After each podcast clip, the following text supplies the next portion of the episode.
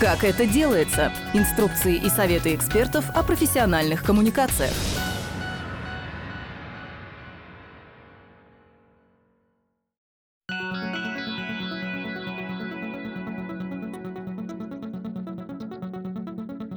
Здравствуйте! Это подкаст «Как это делается» Центра Благосфера – Передача информации, знаний и опыта внутри организации – одна из важных коммуникационных задач НКО. Как сохранять преемственность в условиях смены поколения сотрудников, при расширении НКО от одного подразделения к другому, при развитии НКО и создании новых проектов новым членам команды и привлеченным специалистам. Об этом мы поговорили на заключительной встрече медиаклуба в 2023 году, которая состоялась 19 декабря. Ведущими медиаклуба стали Наталья Каминарская, директор Центра Благосфера, и Елена Темичева, директор по коммуникациям и стратегическому развитию Благосферы.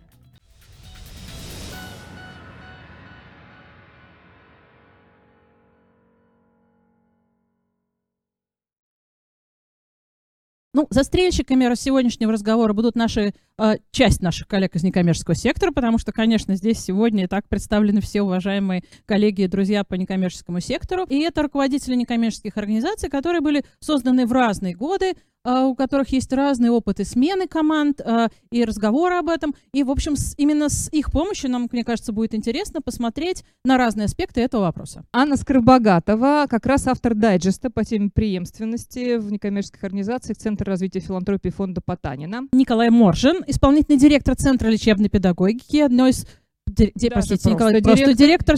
А, организация очень старая в некоммерческом секторе, одна из первых с большой-большой историей. И, конечно, сталкивались с самыми разными эм, аспектами вопроса преемственности, уверена абсолютно. Валерия Мазанова, HR-директор благотворительного фонда «Нужна помощь». И Ольга Германенко, учредитель и директор фонда «Семьи с СМА». Ну, я напомню, что мы сегодня говорим про преемственность именно в контексте коммуникации, да, потому что тема гораздо более широкая, и мы можем к ней подходить по-разному. Сегодня вот посмотрим на нее с этой стороны. И давайте вот, может быть, такой э, попробуем аспект э, рассмотреть. Э, ситуация смена поколений в организации, да.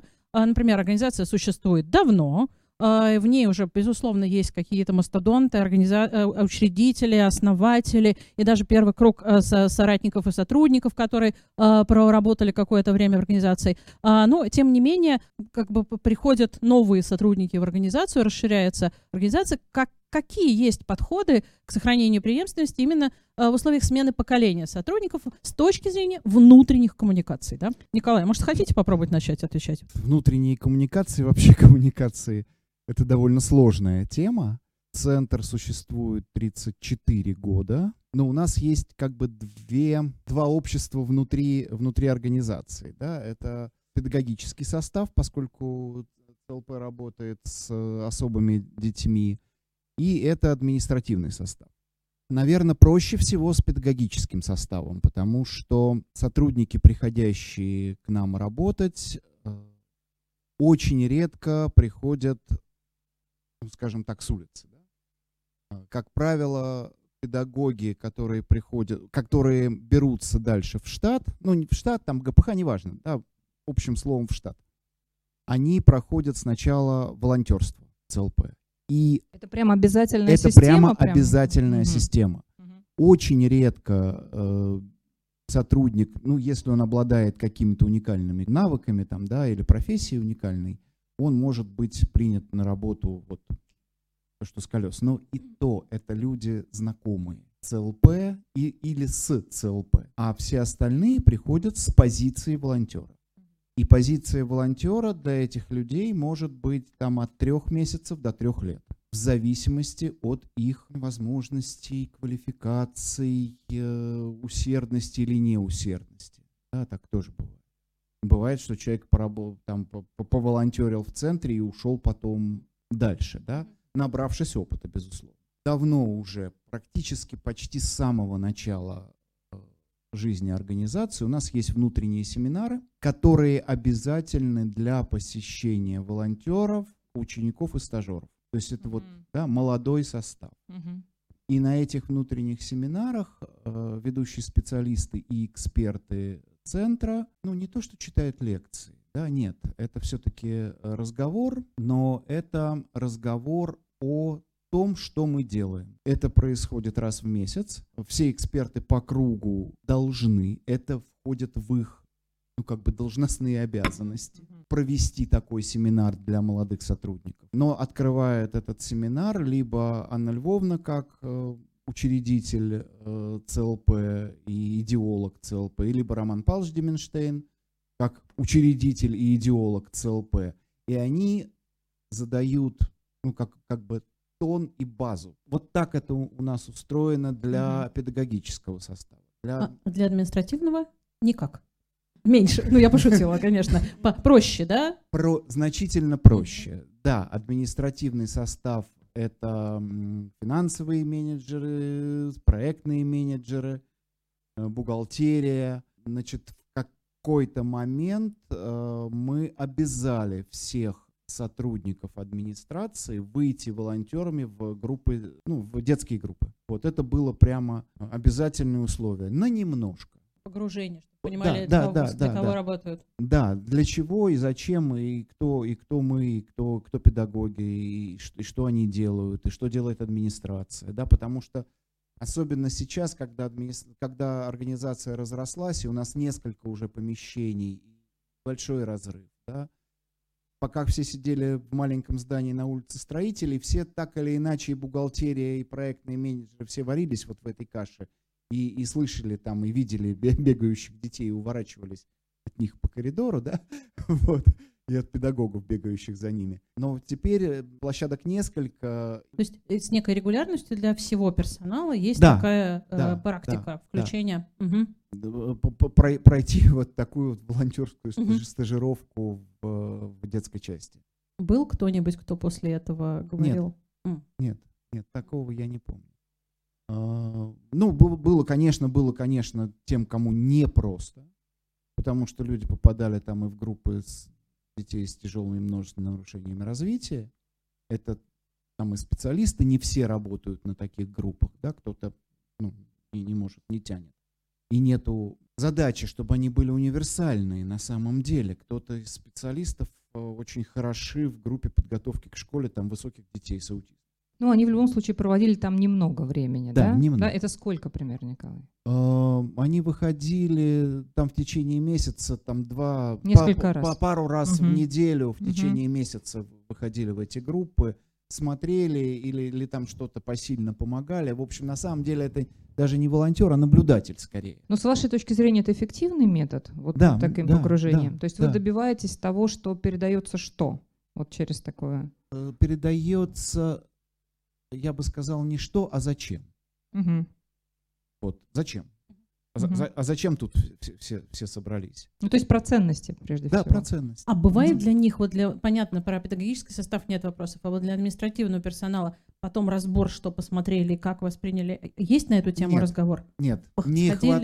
Да, не походили, успеваем. Не, не успеваем. К сожалению, не успеваем. Это правильная была бы э, идея на самом деле, но, но к сожалению, не успевали так, такую историю делать.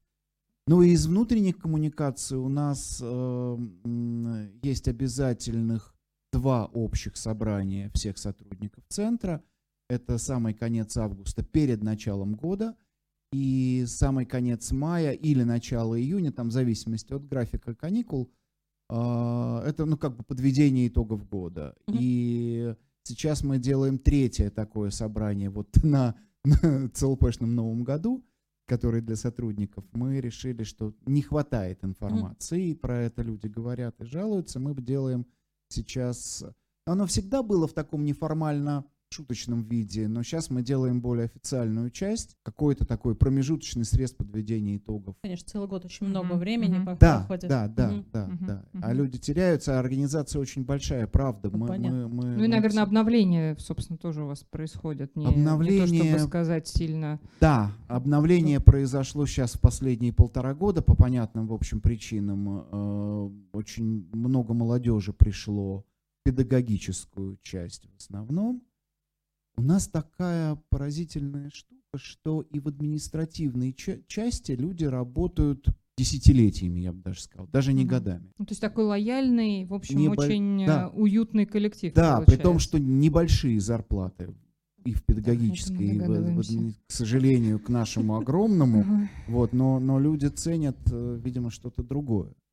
Хорошо, спасибо, спасибо, Николай. Очень интересная практика. А, давайте дальше продолжим. Здравствуйте всем еще раз. Такая тема, э, которую я нежно люблю, и мне, конечно, хочется сказать, ну, сейчас коротенько на полчаса я выступлю, но начну я, я думала, с чего, с чего же я могу начать, и начну я с того, что для меня здесь две главные составляющие.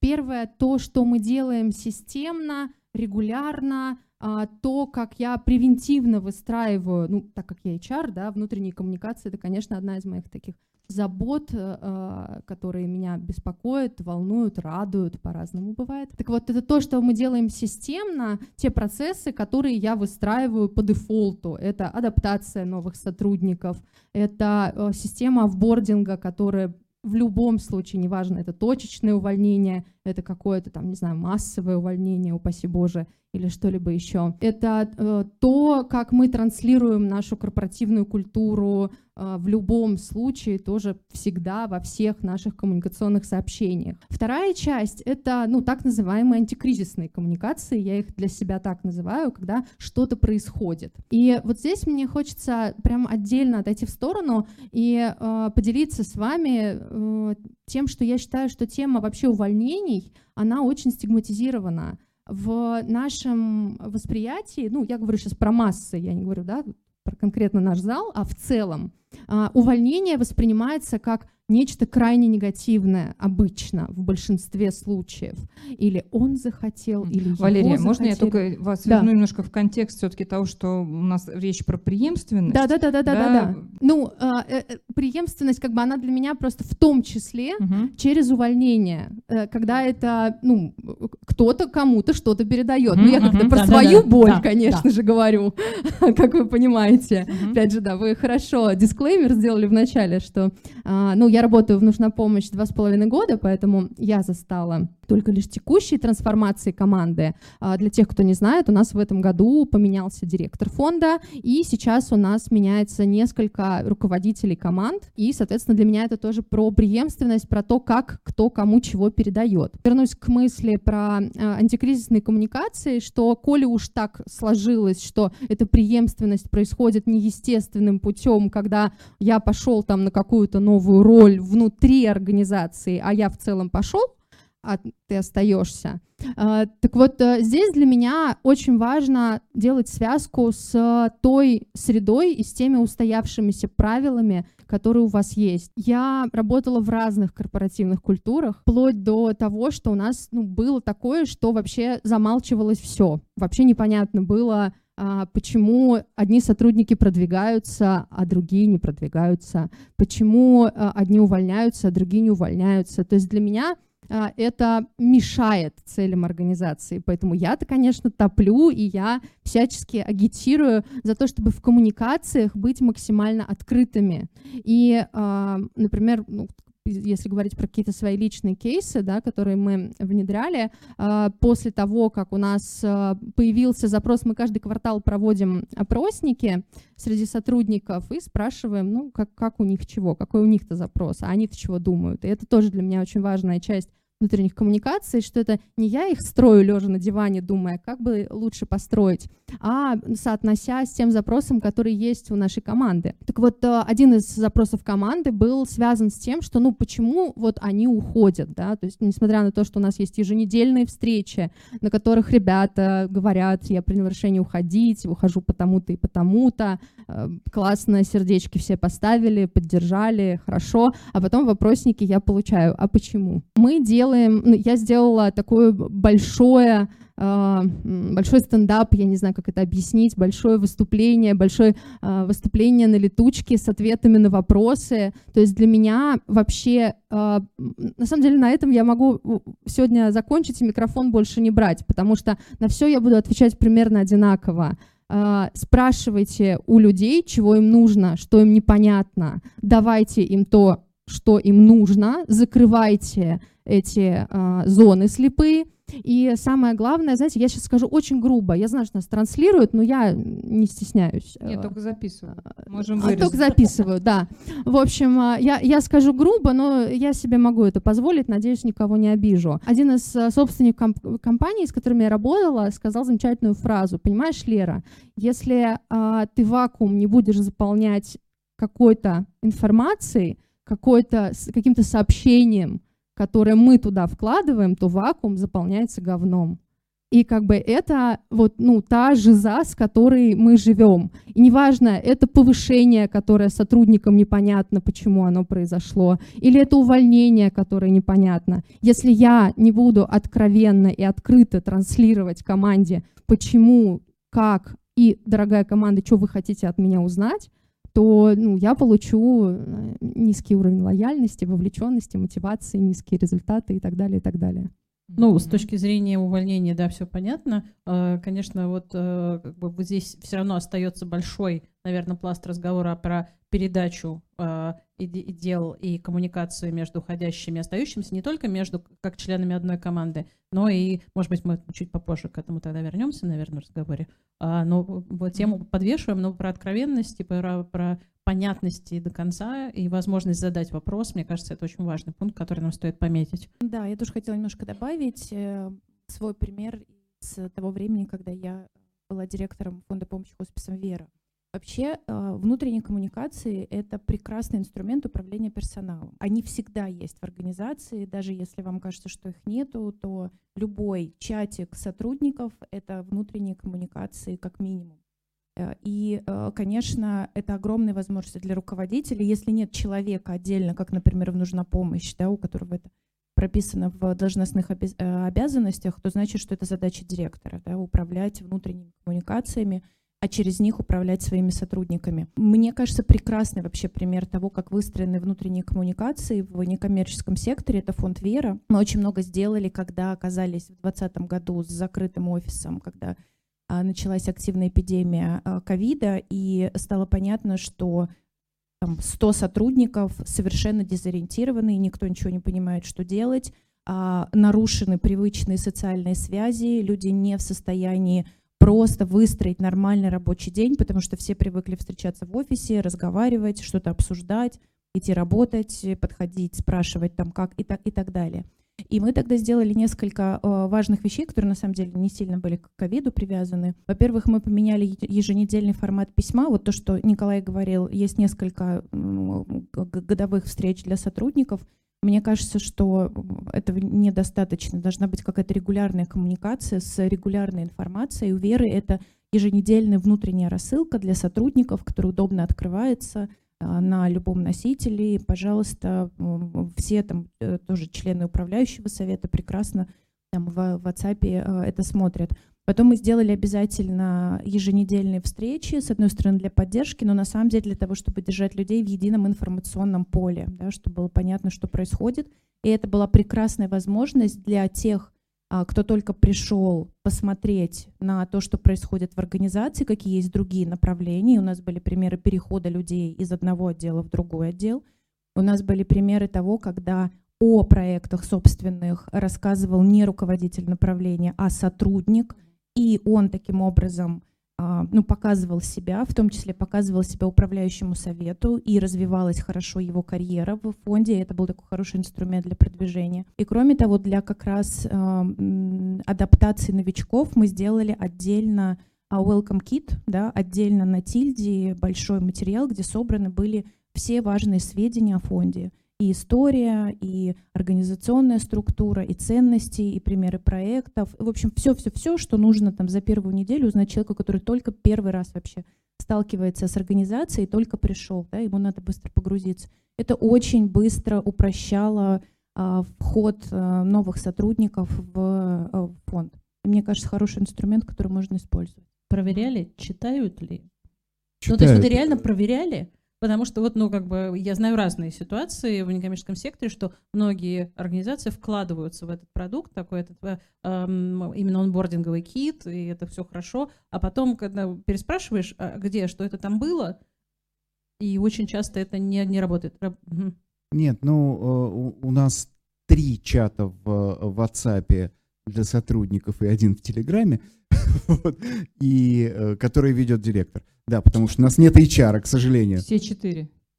Да. Mm-hmm. Ну, то есть нет, как понятно, что тут... Да, да, вообще. Э, и есть ежемесячная рассылка по сотрудникам в почте, которая дублируется во все чаты. Потому что почту сотрудники не читают, хотя ее тоже читают. Вот. Это, у нас есть эти статистики, мы, мы смотрим эти статистики. Вот, но, но это все есть, да. Но это все равно, это но все равно это, этого тоже мало оказывается. Ну, то есть разные, разные. Пробуем, ищем разные. Ищем, Должно быть разное очень, такое. Да. Так, ага. может быть, добавите да, да, давайте, тогда Давайте Ольга. Ольге, и может быть еще какой-то формат, о котором еще не упоминали, если такой есть в вашем ну, арсенале, ну, сделайте на нем акцент. Давайте попробуем. А, я на самом деле вот слушаю, да, и складывается ощущение у нас, то, что большие фонды представлены, что а проблема мы специально разных она, позвали, специально. Она, да, она как будто бы характерна только для фондов с большим штатом, да, и когда приходят новые сотрудники, и действительно вот они постоянно приходят, кто-то уходит, вот эта текучка.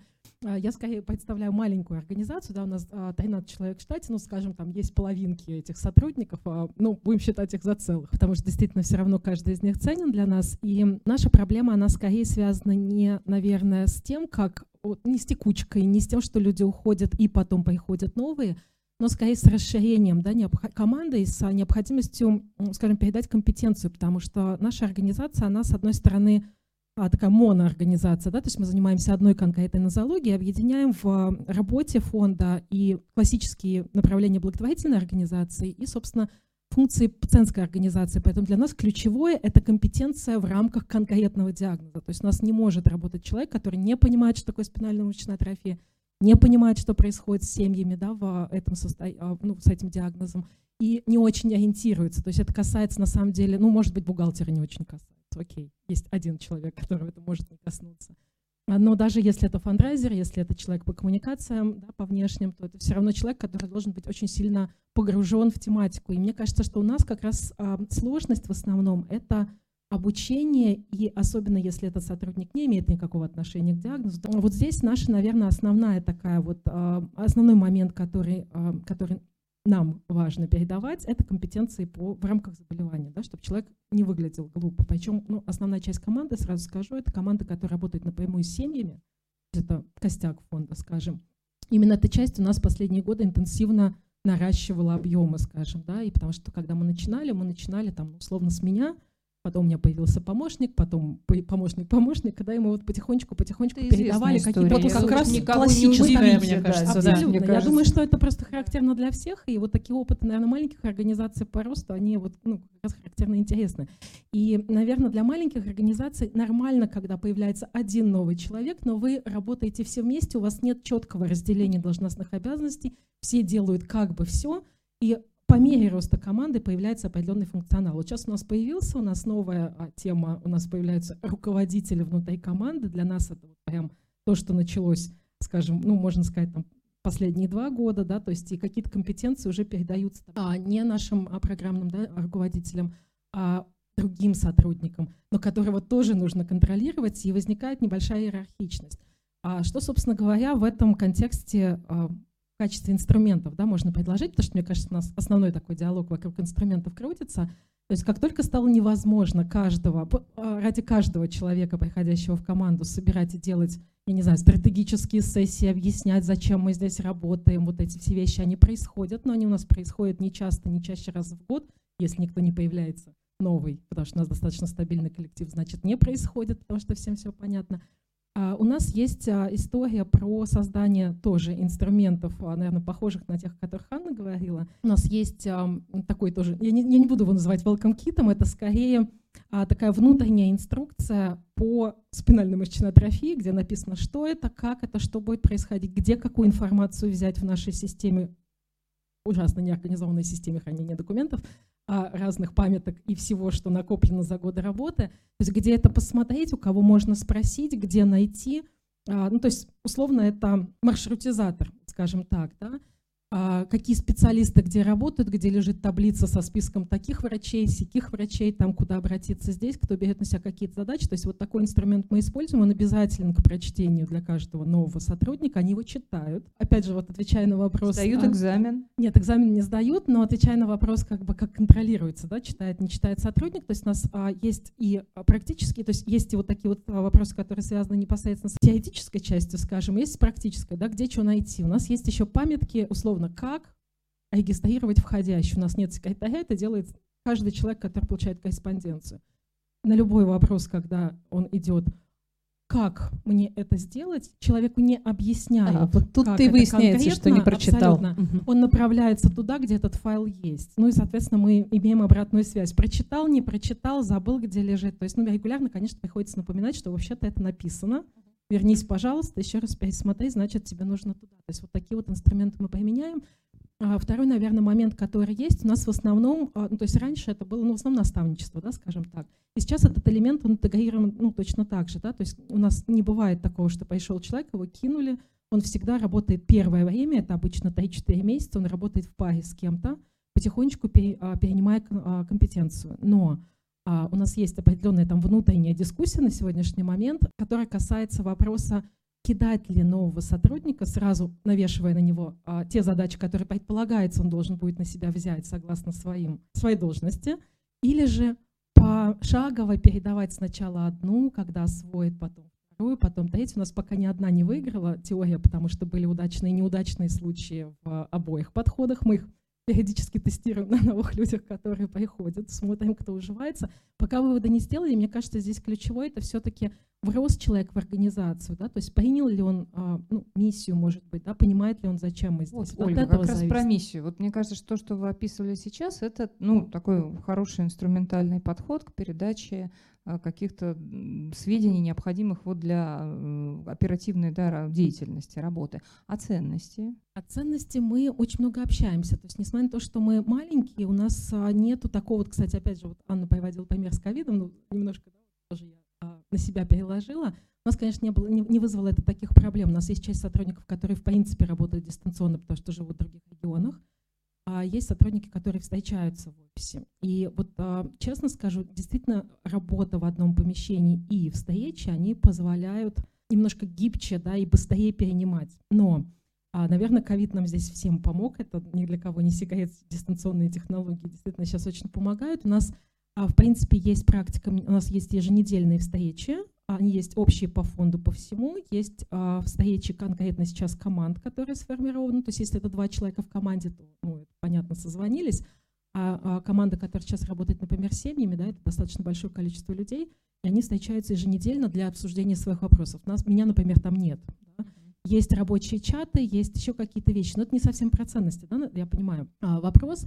А, мне кажется, что а, затем что мы несем, у нас как раз отвечает ну, какая-то базовая встреча и разговор на этапе найма, потому что мы достаточно, у нас, это наша боль, у нас, конечно, тоже нет HR, потому что любой найм сотрудника нового – это всегда главная боль для нас, потому что мы лично встречаемся, иногда неоднократно, и эти разговоры, они по часу, по полтора, потому что мы пытаемся и рассказать, и оценить реакцию да, человека, насколько он справится. И основная сложность при приходе новых людей, то есть они достаточно быстро отсеиваются, если они не готовы. А это а, неготовность работать с тяжелобольными людьми, в принципе, непонимание, как это делать, да, неготовность встречаться, например, с фактом смерти да, подопечного, ну, какие-то ну, то есть такие получается, вещи. что в ценности особо погружать и передавать их уже не надо, потому что если зашел, то это уже свой? А, нет, нет, уходят. А, уходят а, из-за нагрузки, потому что ее больше, чем а, а на моих других местах, откуда я ушел, потому что мне там было тяжело. Ну, нагрузка не было всегда меньше. про ценности. А, да? и, а, ну, у нас пока не было, не было случая, когда у нас вот человек прям уходил, потому что, ребят, я вообще не понимаю, что вы делаете. То есть, видимо, мы все-таки как-то отсев на этом этапе делаем хорошо. Но это мы же постоянно обсуждаем. То есть какие-то сложные кейсы мы обсуждаем всей командой, и в моем присутствии, в принципе, присутствии всех сотрудников.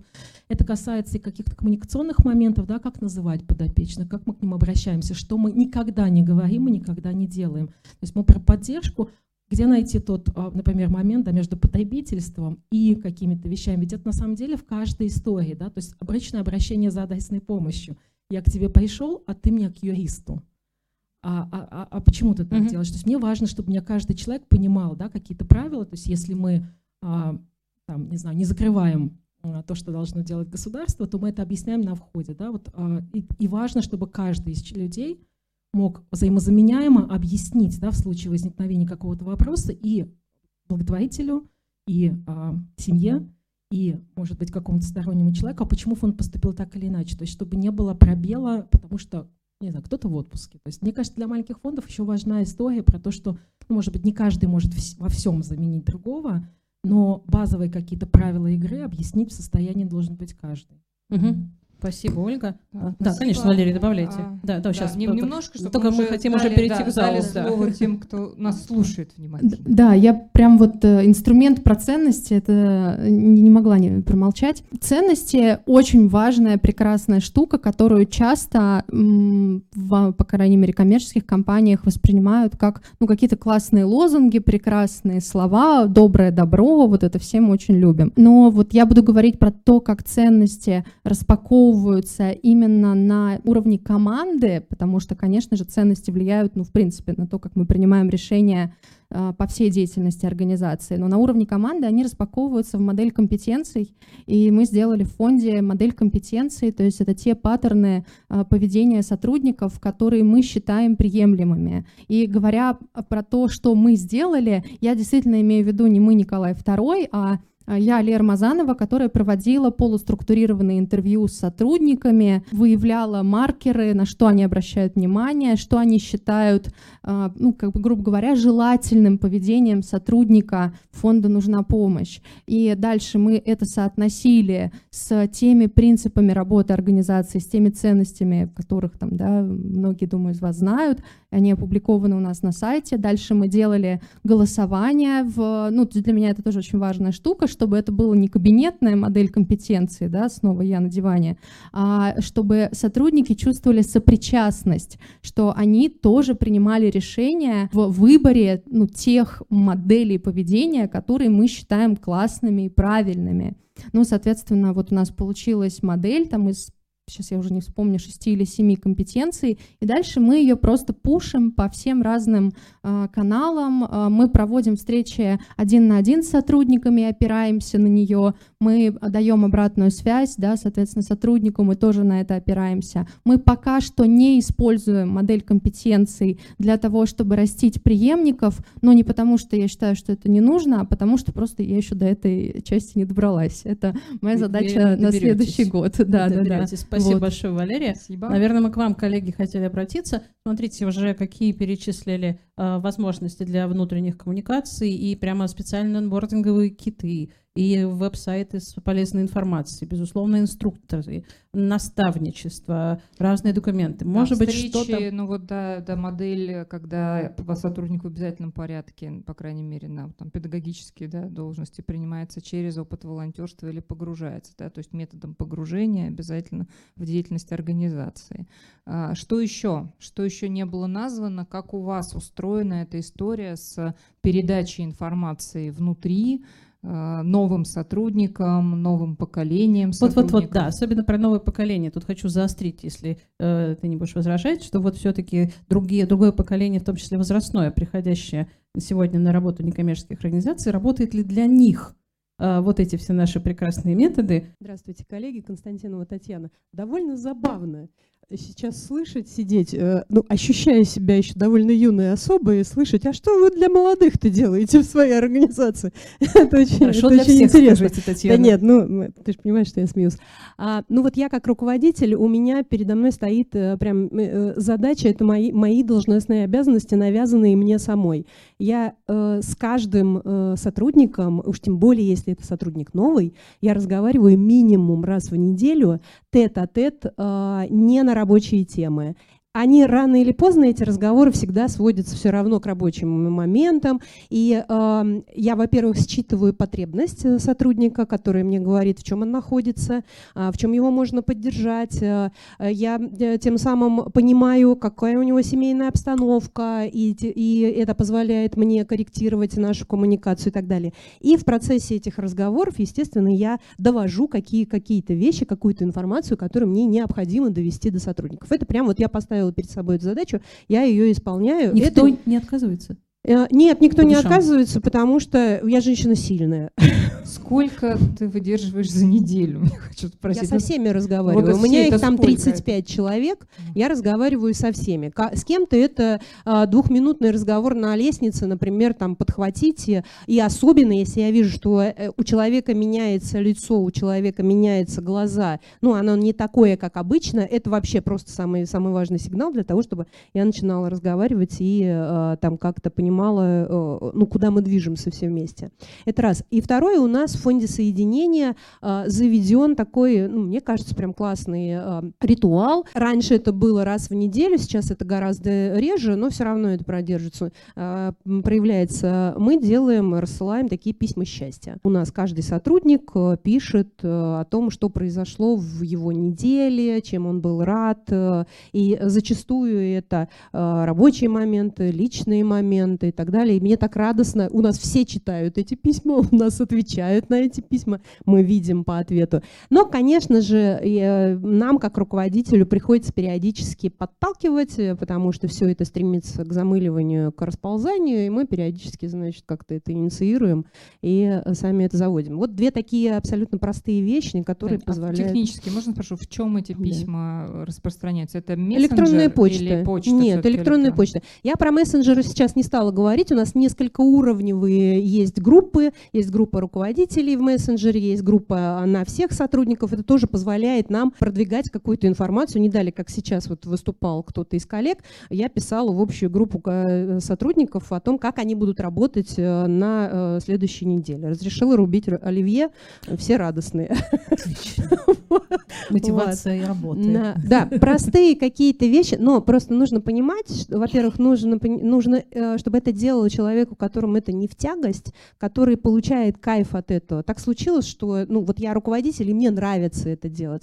А во-вторых, этот человек должен делать э, подобные вещи простые регулярно. Только тогда это имеет эффект. А, здравствуйте, меня зовут Анна Морозова. Я соучредитель и первый директор фонда «Нужна помощь». И поэтому взяла микрофон сейчас.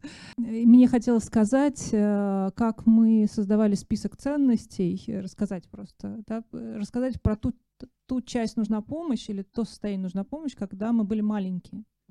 Когда мы не были большой организацией, у нас не было HR-директора, и директоров-то особенно не было, э, ну, в смысле, раз, разнообразных. Ну, и, и я сейчас вот об этом думала, и мне кажется, что я эту штуку утащила с собой во все остальные э, места, и, и, и почему-то решила, что это всегда так надо делать. Значит, как создавались э, ценности? Мы сели за круг, э, за круглый стол э, с ребятами и просто несколько часов подряд обсуждали, что для нас приемлемо, что неприемлемо, что кажется правильным, что неправильным, как это работает на там, какие-то цели организации, вообще какие цели у организации это так, на минуточку.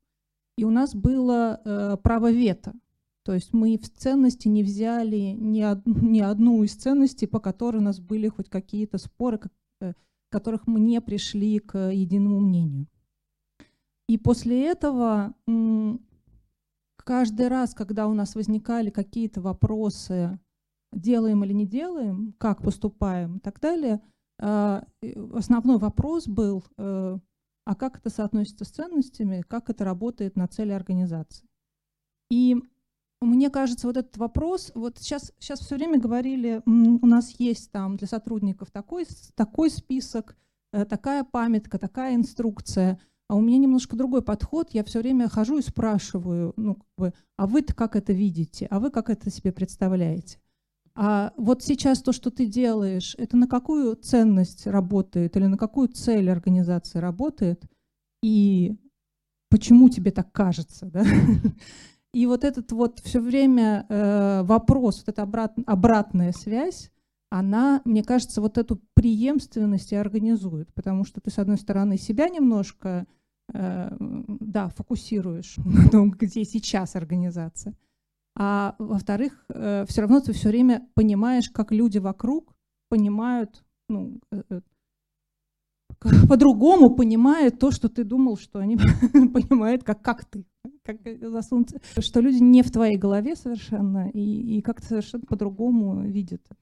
Ну да, есть и общие ориентиры, и в том числе договоренность, договороспособность внутри, да, иногда действительно проверяется на вот таких ценностях. Я хочу поддержать Анину тему про обсуждение, да, потому что коммуникация — процесс двусторонний, да, это не только руководитель что-то говорит сотруднику, всегда важно, что сотрудники говорят в ответ — Классный инструмент, конечно, это опросы. Да, тоже мы всегда это делали. И здесь, на самом деле, не важен размер организации. Было у меня там полтора десятка человек в Абсолюте или там две с половиной тысячи человек в PwC.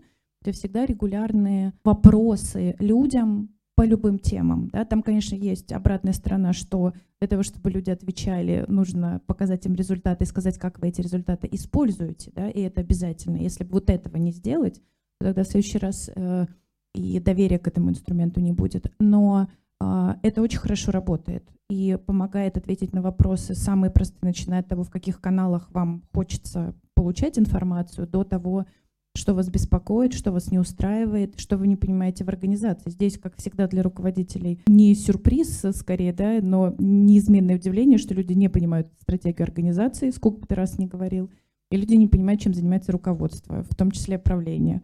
Вот, поэтому к этому надо сразу же быть э, готовым, что это бес, бесконечный mm-hmm. процесс. Но это здорово, Спасибо, да, когда да? мы спросили mm-hmm. и сказали, как используем. Спасибо. Добрый вечер, коллеги. Екатерина Мень, Центр проблем аутизма. Значит, по поводу преемственности, дело в том, что, ну, у нас тоже, наверное, много можно чего рассказать, но я просто хочу сказать, что совершенно разные абсолютно модели и технологии для бэк-офиса и для тех, кто работает в поле.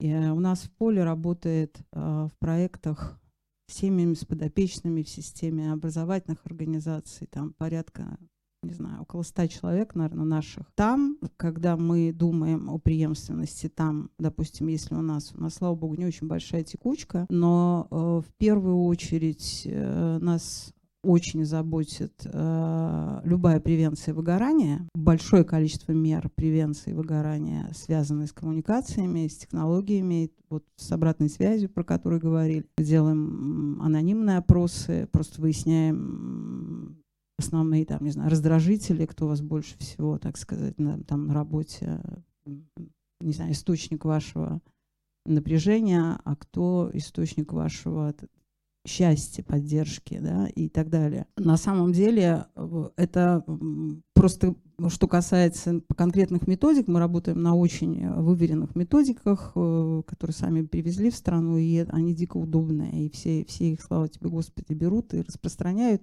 И там преемственность в самих методах работы с аутичными детьми, они предполагают такие, что человек пришел новый, а ему делается тренинг, и дальше он таким образом а, а, а, документооборот вокруг каждого ученика организован, что, ну, как бы, в принципе, и попугай может приступить к работе с учетом того, что всегда есть супервизия, безусловно.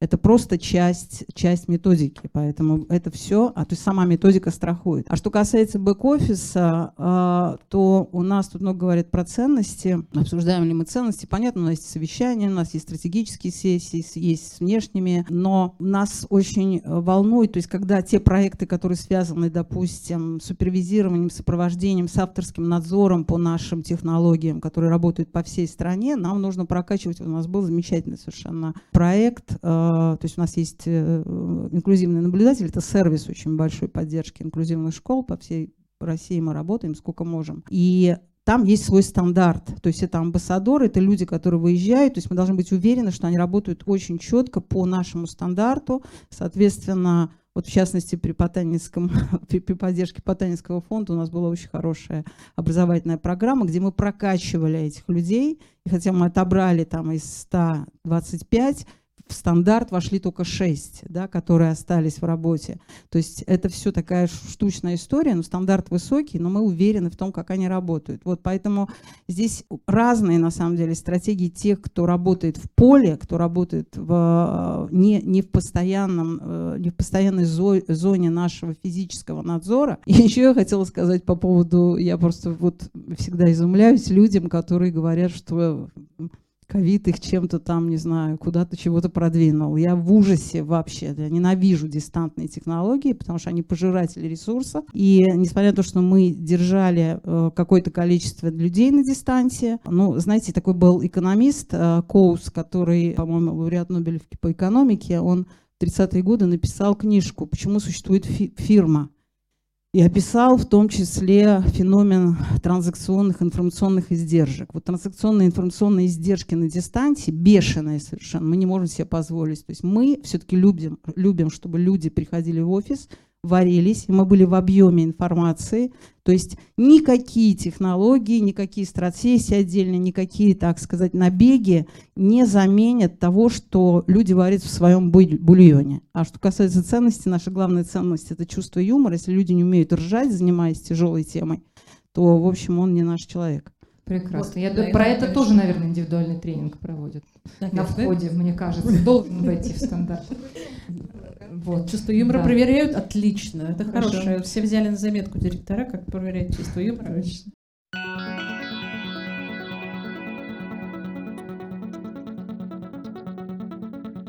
Этот подкаст мы смонтировали по мотивам встречи медиаклуба «Оси Благосфера», которая проводилась в партнерстве с Центром развития филантропии благотворительного фонда Владимира Потанина в рамках проекта НКО «Профи. Информация, знания, практики». Проект реализуется при поддержке фонда президентских грантов. Слушайте этот и другие наши подкасты, а вы знали, третье место, не пустой звук и, в случае необходимости, на всех удобных подкаст-платформах.